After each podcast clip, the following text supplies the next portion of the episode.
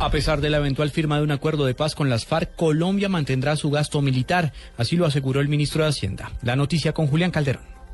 En una entrevista concedida al Wall Street Journal, el ministro de Hacienda Mauricio Cárdenas aseguró que en caso de que se firme la paz con la guerrilla de las FARC, como se espera ocurra en los próximos meses, la inversión aumentará y en esa medida se obtendrá el crecimiento económico necesario para mantener la paz y la seguridad sin tener que recortar recursos que se invierten en defensa, presupuesto que asciende aproximadamente a 28 billones de pesos solo en 2015. Cárdenas dijo textualmente a la publicación, en un primer momento no creo que vaya a haber grandes recortes del presupuesto en el sector de seguridad, pero con el tiempo, en la medida en que las condiciones de seguridad mejoren, naturalmente una economía en paz es una economía que debe poder destinar menos recursos a la seguridad.